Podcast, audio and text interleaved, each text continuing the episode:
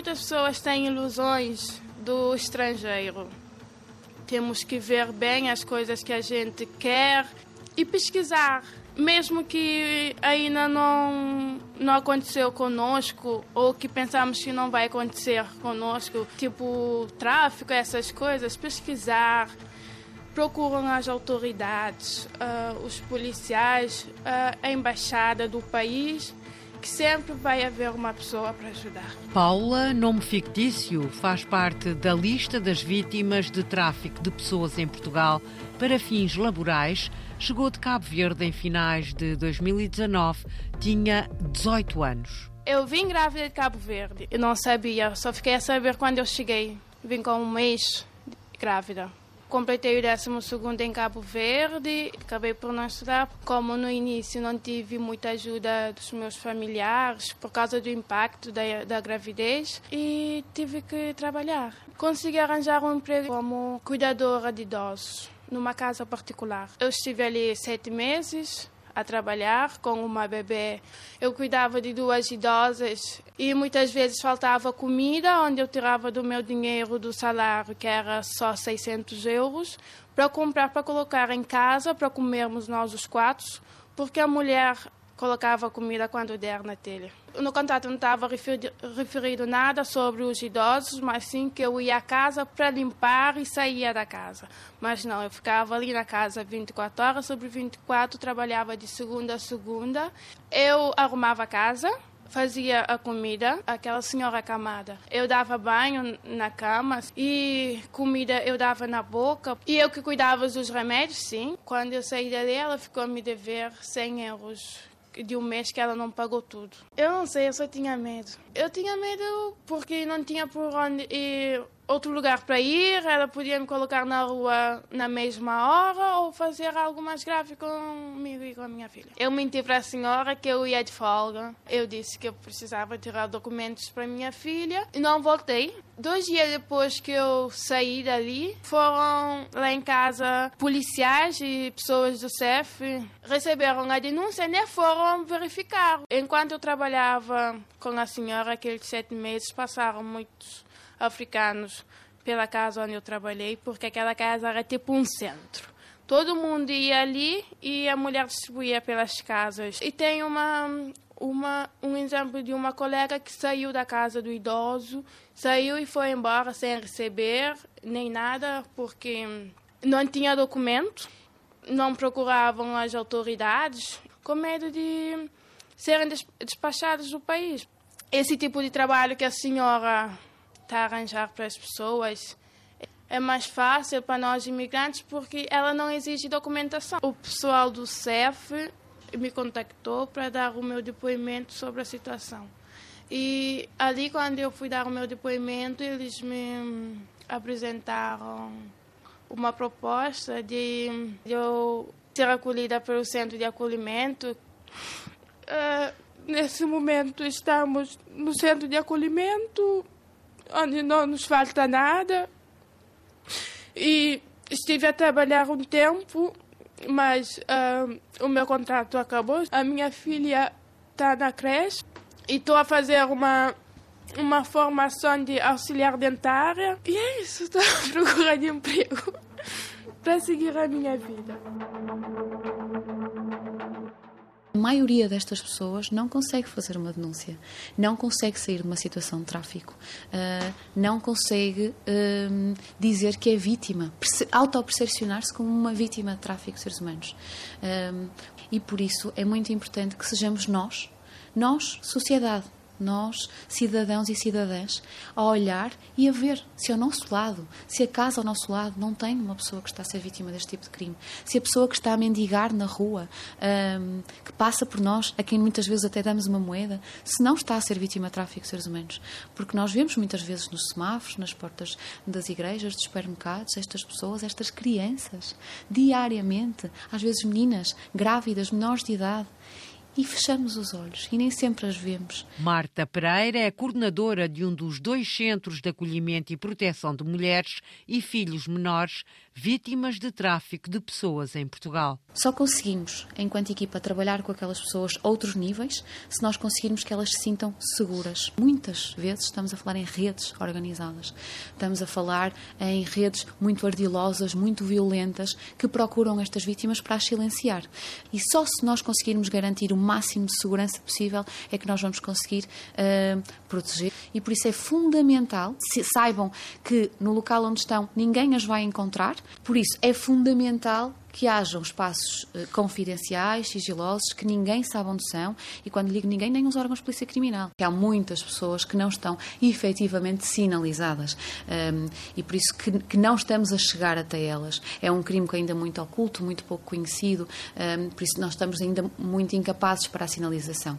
E por isso há também mais dificuldade em sinalizar alguns tipos de exploração. Quando falamos em tráfico de seres humanos, falamos sempre em três etapas. Um, a etapa do recrutamento, da angariação de uma vítima, eh, os meios que eh, que são usados pela, pelos exploradores eh, para manter a pessoa eh, naquela situação, os meios de coação, que podem ser eh, o rapto, o logro, a fraude, o engano, o abuso de poder, a ameaça, pode ser qualquer tipo de exploração, exploração sexual, a exploração laboral, a exploração hum, para a mendicidade forçada, a extração de órgãos, os casamentos de conveniência, as adoções ilegais e as vendas de bebês. Nós temos crianças vendidas pelas suas próprias mães por isso, imaginem, é? quando eh, nem a família nós podemos recorrer, quando não temos ninguém. Isto acontece-nos com muita frequência. Pessoas que nos são sinalizadas e que chegam às nossas equipas e ao nosso centro de acolhimento. Temos situações de uh, pessoas uh, que estiveram uh, anos retidas uh, em espaço para servidão doméstica. Estamos a falar às vezes de portugueses que vão a países uh, com, comprar uh, estas mulheres e nunca mais regressam ao seu país de origem. Temos situações em que crianças, seja para casamentos, seja para casais, para virem trabalhar para, para Portugal, e situações de pessoas que estão anos seja a mendigar em Portugal, seja como um, a gerir a, a, casa destas pessoas em servidão doméstica, um, seja em pequenos furtos, às vezes pequena criminalidade, em que as crianças também são aproveitadas uh, para furtos por causa da ineptabilidade. São menores, facilmente voltam à mesma situação. E depois temos situações em Portugal de uh, portugueses e estrangeiros que são a, quem lhes são propostas, a quem lhes são feitas propostas de trabalho para a agricultura sazonal e que estão anos sem conseguir voltar às suas casas, sem receber, entre Portugal e Espanha, em que os donos das explorações agrícolas pagam a estas pessoas para terem pessoas a trabalhar e quem efetivamente está a fazer o trabalho não recebe absolutamente nada. É? Às vezes temos sinalizações de 200 pessoas, por isso uh, depende também do tamanho. É? Em Portugal nós temos várias uh, explorações agrícolas com hectares e hectares e hectares não temos ainda confirmação de que uh, existam, decorrendo da situação dos deslocados da Ucrânia, situações de tráfico. São algumas situações em investigação que podem configurar a prática de tráfico de seres humanos, mas, contudo, neste momento ainda não existe uma confirmação formal de que essas denúncias que foram aparecendo configurem efetivamente a prática de tráfico de seres humanos. Há um folheto que foi criado precisamente em português, inglês e ucraniano que é distribuído às pessoas que chegam a Portugal a partir uh, dos voos humanitários e está a ser distribuído massivamente com uh, informações úteis e contactos úteis para que se as pessoas sentirem e verificarem que estão a vivenciar uma daquelas situações que ali é descrita, possam contactar as linhas telefónicas disponíveis para poderem denunciar. Manuel Albano, relator nacional para o tráfico de seres humanos em Portugal os rankings valem o que valem e podem não valer nada, podem valer muito, permitem uma análise social da situação, mas o que importa é efetivo trabalho que, aquele que está a ser efetuado em prol da proteção das vítimas de tráfico de humanos e isso acho que Portugal e tem sido reconhecido internacionalmente como uma boa prática de um ponto de vista da intervenção. Nós temos cinco equipas multidisciplinares que atuam em todo o território, temos cinco centros de acolhimento para vítimas de tráfico de seres humanos, dois para mulheres e seus filhos menores, dois para homens e seus filhos menores e um especificamente para crianças vítimas de tráfico de seres humanos. Portanto, nós procuramos sempre dar a resposta mais adequada à situação que é apresentada, respondendo de uma forma eficaz ao apoio às vítimas do seu tráfico. quem está no terreno está mais capacitado do que estava em 2008 uhum. para reconhecer. Portanto, aquilo que nós conhecíamos em 2008 comparado com o que nós conhecemos agora, obviamente conhecemos mais. Agora há dinâmicas que o mantêm, uh, dinâmicas do seu modus operandi, não é? Por assim dizer, que o mantêm como, como um fenómeno criminal e um fenómeno social Ainda envolto uh, nesta, nesta opacidade. Rita Penedo, chefe de equipa do Observatório do Tráfico de Seres Humanos em Portugal, criado em 2008. Estamos presentemente a coordenar um projeto com parceiros nacionais e também com um parceiro norueguês no âmbito do, da exploração sexual, do tráfico para fins de exploração sexual, porque à medida que o número de sinalizações ou a percentagem de vítimas uh, mais sinalizadas e confirmadas no laboral uh, sobe, tem nos últimos anos diminuído essas sinalizações relativamente à exploração sexual. Visa também tentarmos perceber uh, o, o, que é que se está a passar relativamente a este, a este tipo. Os amigos dizem assim, oh rapaz, sai, sai daí. Como é que eu posso sair? Não tinha, nenhum, nenhuma janela que eu podia saltar uma janela. A janela é só, é só lá para cima. Como é que eu ia saltar uma janela, senão eu, eu parto uma perna ou eu, eu parto todo. Mas aquilo que foi na minha vida não tinha, não tinha regalia, já não tinha telemóvel. Eu, telemóvel, eu tinha telemóveis esconder, escondemos os documentos. Para eu saía com eles, que não tinha ir de, não tinha ordem de sair, de sair da, da casa sozinho. Carlos, nome fictício, veio de Cabo Verde em 2001 para trabalhar, durante cerca de cinco anos foi vítima de exploração laboral e viveu uma história de cativeiro e maus tratos. Batia, batia, batia-me na cara, é tudo, é tudo ele e a mulher também. Não tinha hora de conversar com ninguém, se conversar com uma pessoa, tinha que pôr-me à frente, perguntar como era, o que é que eu estava a dizer à pessoa, o que é que estava a conversar, tudo. Já, já era bafetada, bafetada na cara, tudo. Então, o que é que tens na cara? Foi um, uma cavaca telha que caiu de lá de cima. Não, não, isso, isto não é nada, não é nada da, da cavaco da telha. Isto aqui é, é porrada, fala a verdade. E esse senhor que já era reformado, que era polícia, disse assim, espera aí, espera aí, eu já venho.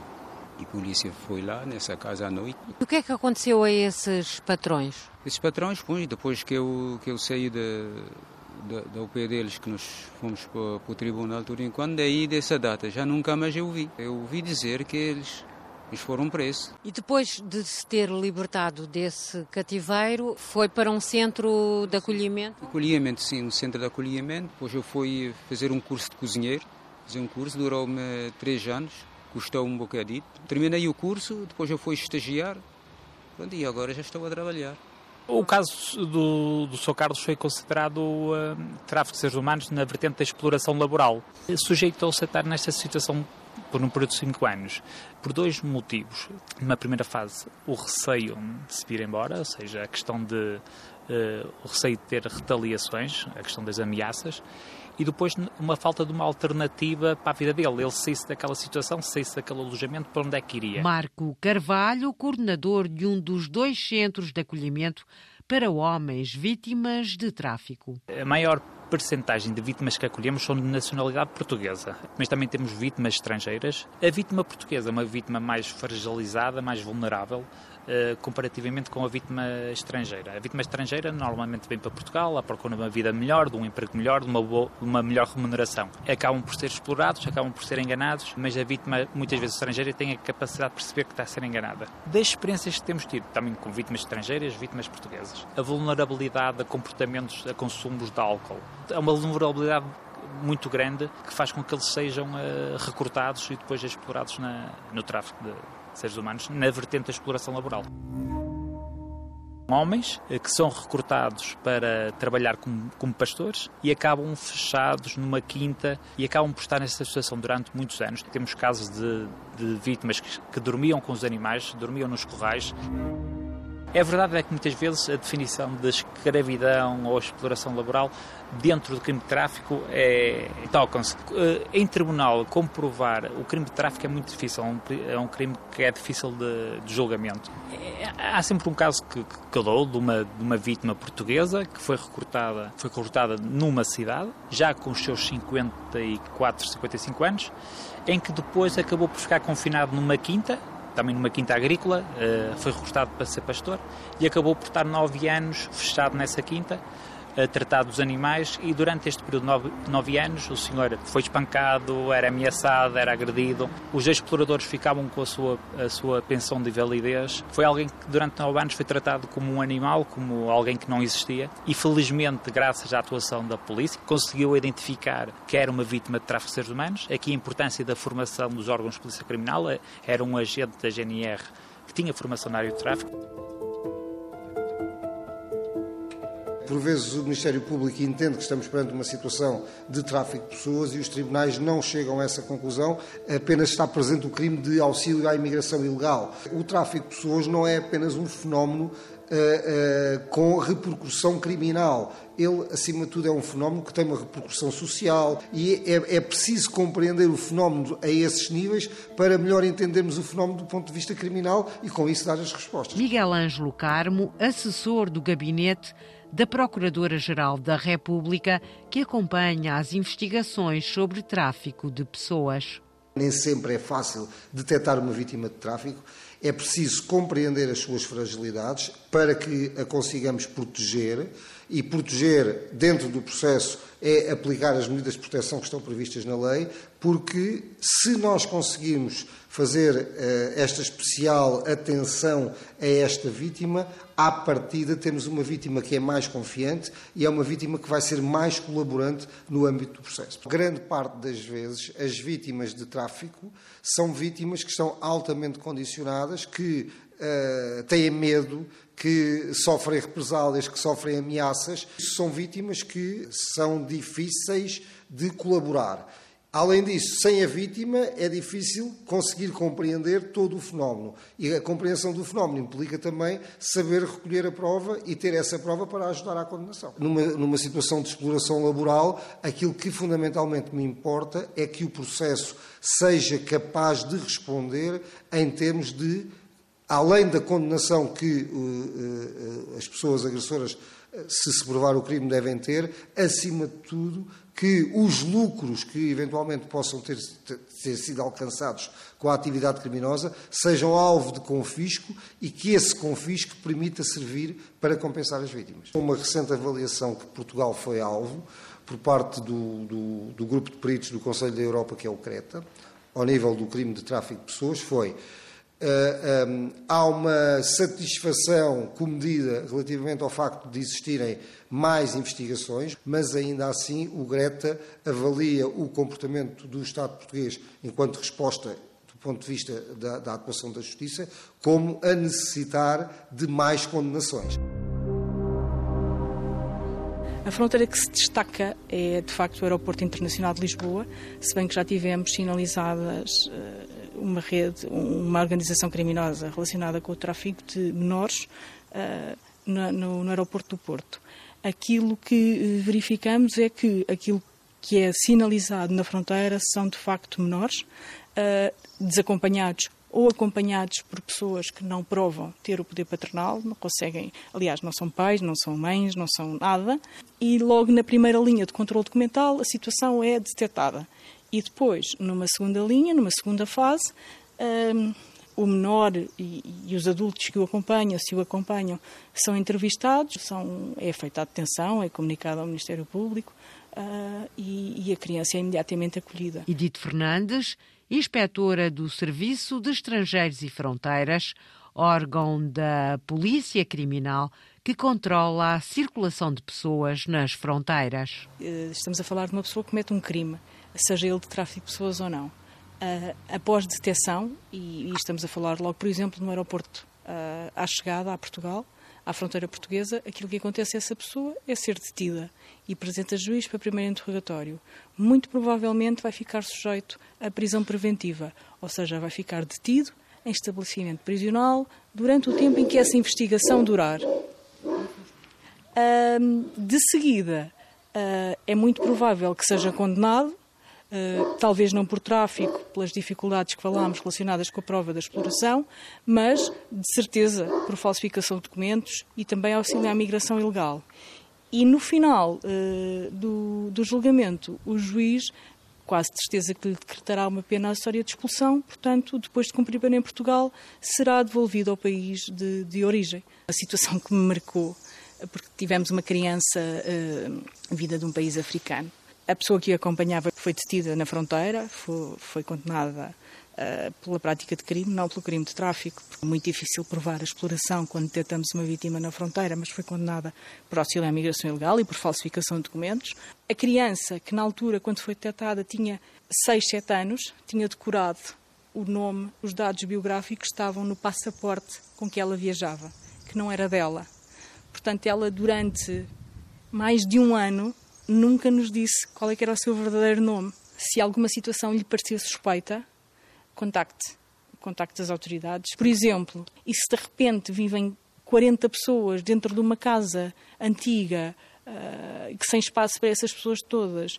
E se essas pessoas trabalham noite e dia e as vão buscar a casa e as vão levar a casa, se essas pessoas não compram uh, nos supermercados ou nas lojas locais, não deixe de alertar para esse facto. Qualquer pessoa pode fazer uma denúncia uh, por telefone, por e-mail, uh, por carta, não precisa sequer de se identificar, pode ser uma denúncia anónima, contribua, olhe para as outras pessoas, ainda que não as conheça e ainda que possam ser estranhas, porque de outra nacionalidade, com outros costumes, como pessoas e, e respeite-as nesse sentido dos menores que nós acolhemos, portanto até aos 18, 90% são africanos e 90% desse, desse bloco são de origem uh, angolana. De facto, houve um período em que houve muitas sinalizações uh, de crianças vindas de Angola e foi por isso que, de facto, o centro teve uma grande taxa de ocupação de crianças vindas de Angola. Agora, porque não sei, às vezes estas rotas surgem, não é?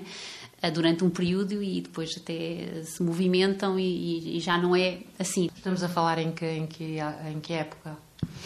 Ali, um, talvez até há um ano e meio atrás. Depois o período de Covid alterou um bocadinho a situação, não é? Porque os aeroportos foram mais condicionados, a deslocação de pessoas foi mais condicionada, mas até aí tivemos um grande fluxo de crianças angolanas. Sofia Figueiredo é responsável da ACTO, organização não governamental que gera o Centro de Acolhimento e Proteção de Crianças Vítimas de Tráfico em Portugal. Algumas situações de exploração sexual, portanto, aí sim numa franja um bocadinho, aquelas um bocadinho mais velhas, portanto, como lhe disse, acolhemos até aos 21, portanto, há ali dos 18 até aos 21, que já são maiores legalmente, mas que nós ainda podemos acolher. Mas a grande maioria, como lhe disse, são situações que nós desconhecemos um, a intenção, não é? A, a, exploração, não é? Temos, uh, uh, um, temos mais meninas mas não é assim uma.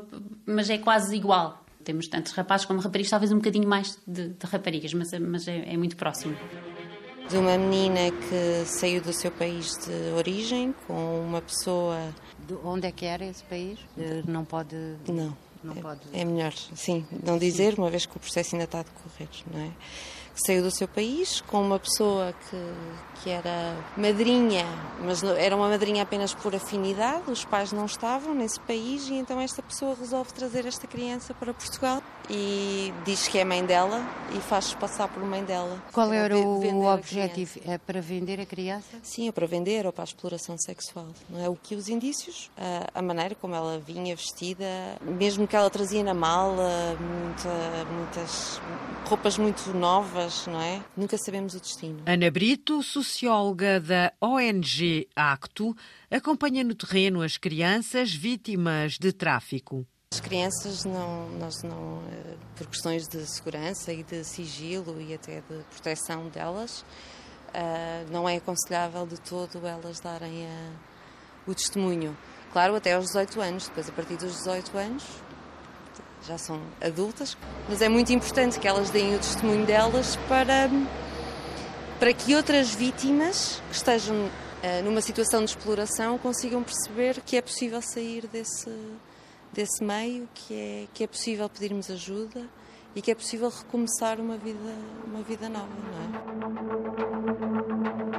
Eu entrei para a área da prostituição quando tinha 19 anos, uma semana de fazer 19 anos, Eu precisava urgentemente trabalhar até para uh, conseguir sobreviver e encontrei um anúncio na internet a dizer que se precisava de massagistas e disseram assim: Olha, não há problema, tu podes realmente só fazer as massagens, não fazes mais nada. Porém, ganhas mais se, se fizeres o resto. Uh, uma massagem eu ganhava 25 euros, uh, se eu fizesse o resto eu ganhava 60. Maria, nome fictício, não quer ser reconhecida, tinha 21 anos quando foi acolhida e recebeu o apoio do Centro de Proteção de Menores Vítimas de Tráfico em Portugal. Já havia carência económica na família. Eu não podia chegar à beira, por exemplo, de um pai e dizer assim: Eu preciso de pagar a água ou a luz, sendo que meu pai não tinha para comer.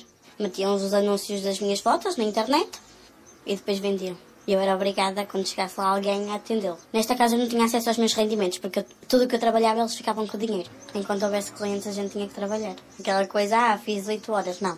Se estiver a dormir, se às 5 da manhã ou às 4 da manhã aparecer lá alguém, tem que se levantar e ir trabalhar. Houve um dia que eu apanhei os um bocado desatentos e eu aproveitei para fugir.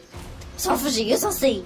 Como eu disse, naquele dia eu fugi só que não sei o que é que realmente aconteceu e é, como é que eles faziam. Eu, eu, tive muita sorte. Muita, muita sorte. E ela encontrou-me na rua. Ela e mais dois homens meteram-me dentro de um carro. Eu não sei o que é que eles iam fazer comigo. Por muita sorte minha e azar deles, a gente foi parada pela polícia. Havia uma operação stop. Eles simplesmente abriram a porta e disseram assim: sai vai embora. Eu não sei em que rua é que fui parada. Eu sei dizer como é que era o carro, eu sei dizer a cor do carro, eu não sei dizer a matrícula. No GPS a gente seguiu o caminho e pelo carro conseguiram chegar às pessoas que me estavam a atacar. Nessa mesma noite em que eu fiz queixa na polícia, para proteção da minha própria vida, eles disseram assim: a gente vai te ajudar, a gente vai te proteger, não te vai acontecer nada. Mandaram-me para um centro provisório e fiquei lá uma semana. Eles disseram assim: nós temos sítio para tu ficares e para tu recuperares a tua vida, mas tu é que sabes. Na minha opinião, eu acho que a prostituição prostituição devia ser uma coisa legal cá em Portugal. É assim, sempre houve e é muito difícil acabarem com ela. Até para a proteção dos clientes e, e das próprias pessoas que trabalham na área, a nível de saúde e até de segurança. Porque se, se uma prostituta uh, é brutalmente espancada ou até assassinada, ninguém faz caso disso. Porquê? Era uma prostituta, mas era uma pessoa. O tráfico de pessoas é um crime oculto e bastante complexo implica diferentes formas de violência e exploração. A dificuldade em identificar este crime prende-se também com o facto de ser confundido com o auxílio à imigração ilegal. Portugal é país de origem, destino e trânsito das vítimas. O último relatório anual de segurança interna aponta para um aumento de quase 40% dos casos de tráfico de pessoas em Portugal em 2021, o Observatório de Tráfico de Seres Humanos recebeu 318 sinalizações de vítimas há muitas pessoas que não estão efetivamente sinalizadas um, e por isso que, que, não estamos a chegar até elas. É um crime que ainda é muito oculto, muito pouco conhecido. O fenómeno do tráfico possa acontecer e cada vez está a acontecer mais. Portanto, é fundamental que uh, se divulgue, se denuncie, para que se consiga combater melhor o fenómeno. Pensamos que não vai acontecer conosco, tipo tráfico, essas coisas, pesquisar, procuram as autoridades, uh, os policiais, uh, a embaixada do país, que sempre vai haver uma pessoa para ajudar. Mas é muito importante que elas deem o testemunho delas para para que outras vítimas que estejam uh, numa situação de exploração consigam perceber que é possível sair desse, desse meio, que é, que é possível pedirmos ajuda e que é possível recomeçar uma vida, uma vida nova. Se alguma situação lhe parecer suspeita, contacte. Não deixe de alertar para esse facto. Pode ser uma denúncia anónima, contribua, olhe para as outras pessoas, ainda que não as conheça e ainda que possam ser estranhas, e respeite-as nesse sentido. Tráfico de seres humanos em Portugal. Reportagem de Cristina Magalhães com sonorização de Paulo Cavaco.